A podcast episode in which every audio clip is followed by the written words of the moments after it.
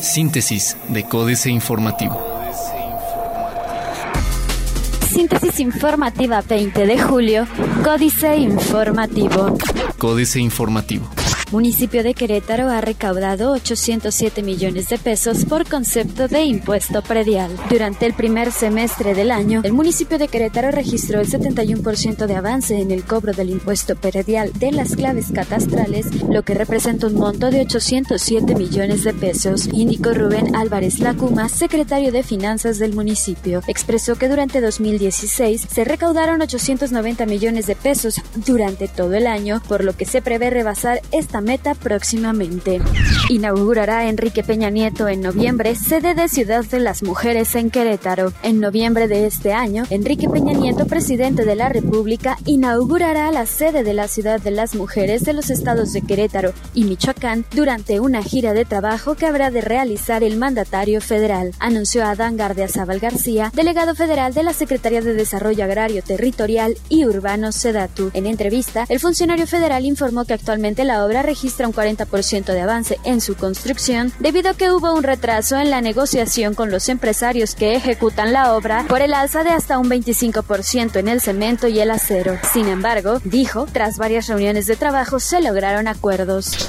Pese a infraestructura pluvial capaz, cantidad de agua por lluvias es mucha, dice Protección Civil Municipal. Pese a que la infraestructura pluvial de la capital del estado tiene la capacidad instalada, el agua derivada de las precipitaciones es mucha, indicó Fernando Martínez Garza, coordinador de la Unidad Municipal de Protección Civil. Aseveró que de acuerdo con los registros, las lluvias que se han presentado durante esta temporada han sido convictas, rápidas y de gran intensidad, por lo que a veces es complicado alertar a la población sobre las mismas.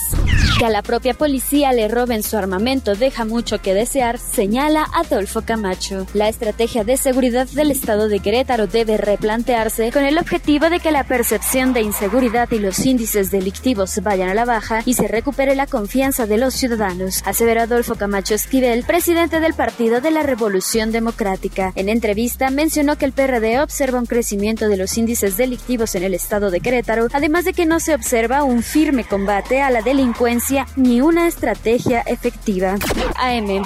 Por falta de gestión se perdieron 4 millones de pesos. El diputado federal priista Hugo Cabrera Ruiz refirió que la Secretaría de Desarrollo Urbano y Obras Públicas de Gobierno del Estado no realizó los trámites para bajar un recurso que estaba gestionado en 2016 que haría para la restauración del Templo de San Antonio.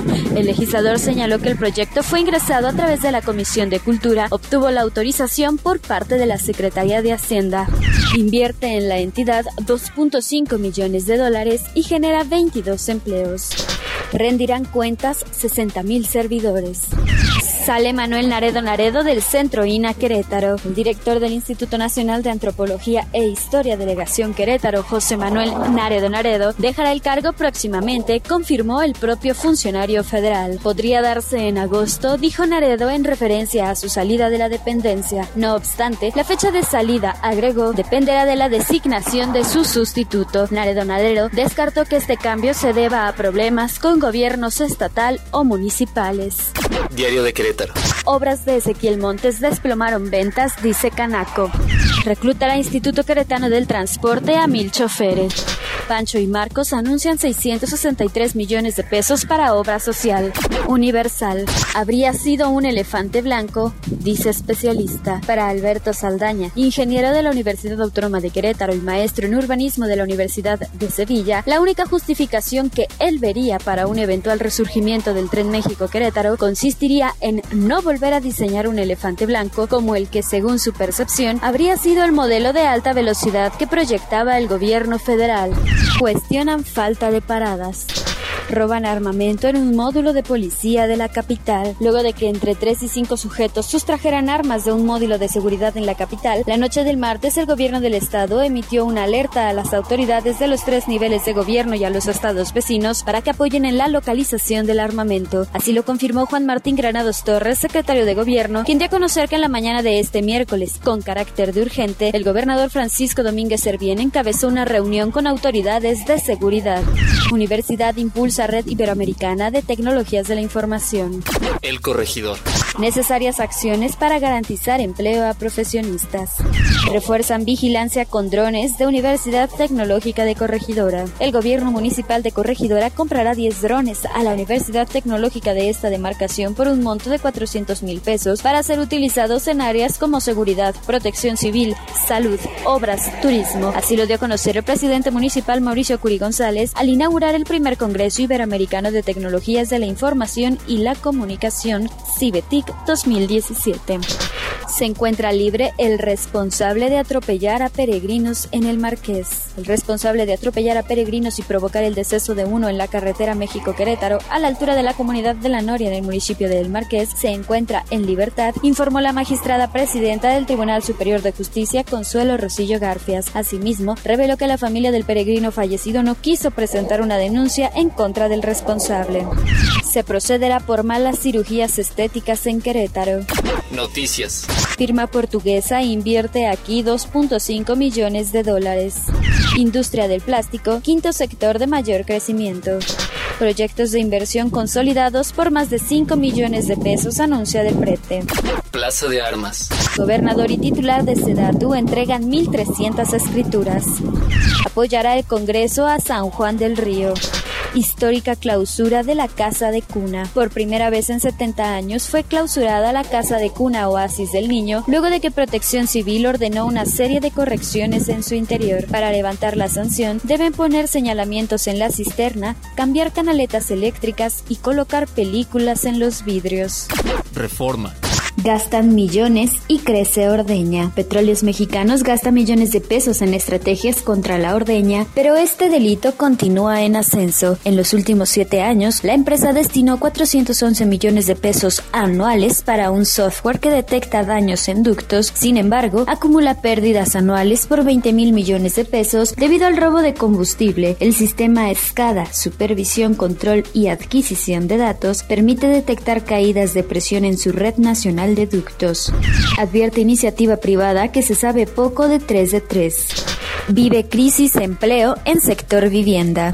Paga Petróleos Mexicanos 295% más en reparar ductos. El año pasado las reparaciones de ductos por ordeña le costaron a Petróleos Mexicanos 295% más que en 2014, de 447.3 a 1.767 millones de pesos. Esto según una estimación de la Auditoría Superior de la Federación. También pagó más por reparar cada una de las 6.537 tomas clandestinas registradas en 2010 pues estas le costaron 270 pesos comparado con los 106 pesos que invertía en 2014.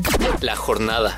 Administran fondos de retiro casi 3 billones de pesos, 14.6% del Producto Interno Bruto. El presidente de la Comisión Nacional del Sistema de Ahorro para el Retiro, CONSAR, Carlos Ramírez Fuentes, informó que a la fecha y a 20 años de la entrada en vigor del modelo de pensiones, ya hay un fondo de casi 3 billones de pesos, 2.94 billones, equivalente a 14.6 ciento del Producto Interno Bruto en 58 millones de cuentas que corresponde al ahorro de los trabajadores.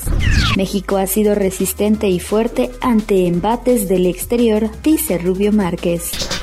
Repuntarán remesas 5%, considera BBVA Bancomer. Licitarán en enero 30 campos petroleros en aguas profundas. El gobierno federal licitará en enero 30 campos petroleros en aguas profundas en el Golfo de México, cuyos recursos prospectivos ascienden a 4.228 millones de barriles de petróleo crudo equivalente, más del doble de lo previsto en el yacimiento descubierto la semana pasada por el consorcio encabezado por la estadounidense Talos Energy.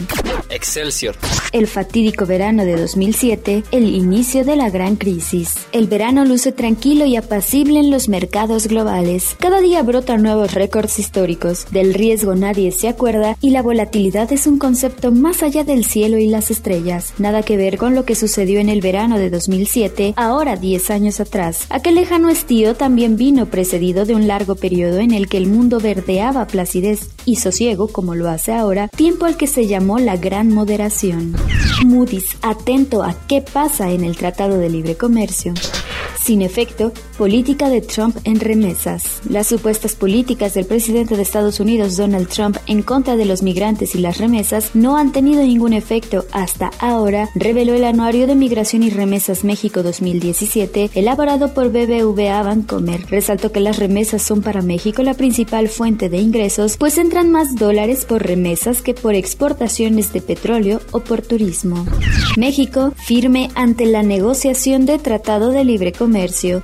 Entrevista con Moisés Kalach. Internacional. Charla con Putin duró 15 minutos, dice Trump. Líder empresarial afirma que constituyente propuesta por Maduro ahondará crisis económica en Venezuela. Solo aumentó 1.750 CL la pensión estatal que beneficia al 60% más pobre de los chilenos.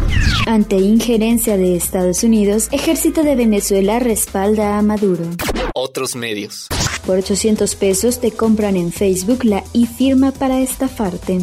¿Es hora de decirle adiós a los antivirus? Microsoft pone el ojo en los vehículos autónomos. Financieras. México S.A. Deuda, dolor de muelas, Carlos Fernández Vega. En la Secretaría de Hacienda están más que contentos porque una de las principales calificadoras internacionales, Standard Poor's Global Ratings, mejoró la perspectiva de la trayectoria de largo plazo de la voluminosa deuda pública mexicana al elevarla de negativa a estable. Con tal decisión, amaina el intenso dolor de muelas que en el gobierno peñanietista provocó la degradación que casi un año atrás decretó la citada agencia privada.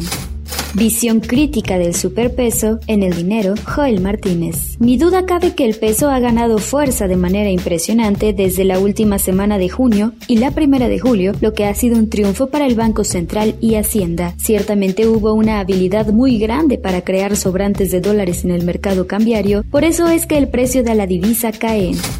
Capitanes. Fernando Lerdo de Tejada Servichem. Desde el primero de agosto es el nuevo capitán de Bimbo Iberia. El nieto del fundador de Grupo Bimbo llevará los negocios de la empresa en España y Portugal, donde tiene más de 100 productos y marcas como Bimbo, Silueta, Martínez, Eagle, Teens, Orowit, Takis, entre otros. Políticas. Lo que Trump debería hacer sobre Venezuela, el informe Oppenheimer, Andrés Oppenheimer. El presidente Trump ha generado titulares con su amenaza de ordenar acciones económicas fuertes y rápidas contra Venezuela que un alto funcionario de su gobierno dijo podrían incluir un embargo petrolero. Sin embargo, hay otras medidas de Estados Unidos que serían mucho más inteligentes que esa. Constructoras, jaque mate, Sergio Sarmiento. Hay un ánimo de linchamiento a las empresas constructoras. Un urbanista y constructor me dice que la actitud está empezando a afectar la obra pública, lo cual puede tener consecuencias muy negativas para el país. Un artículo de proceso sentenciaba que las corruptas Edcor y Aldesa construyeron el paso express de la muerte. Astillero, hermanos, tengamos fe, Julio Hernández López. El ministro oficiante del Sacro Rito de Bucareli, Miguel Ángel Osorio Chong, pidió ayer a la feligresía, escamada por la aparición de nefastos signos en el proceso contra el presunto pecador extremo Javier N., también mencionado en las escrituras judiciales como Javier Duarte de Ochoa, que tengan fe, es decir, que se tenga confianza en los buenos hombres de la Procuraduría General de la República y de la Secretaría de Que también participa en el ayuno jurídico en favor del veracruzano. Síntesis de Códice Informativo.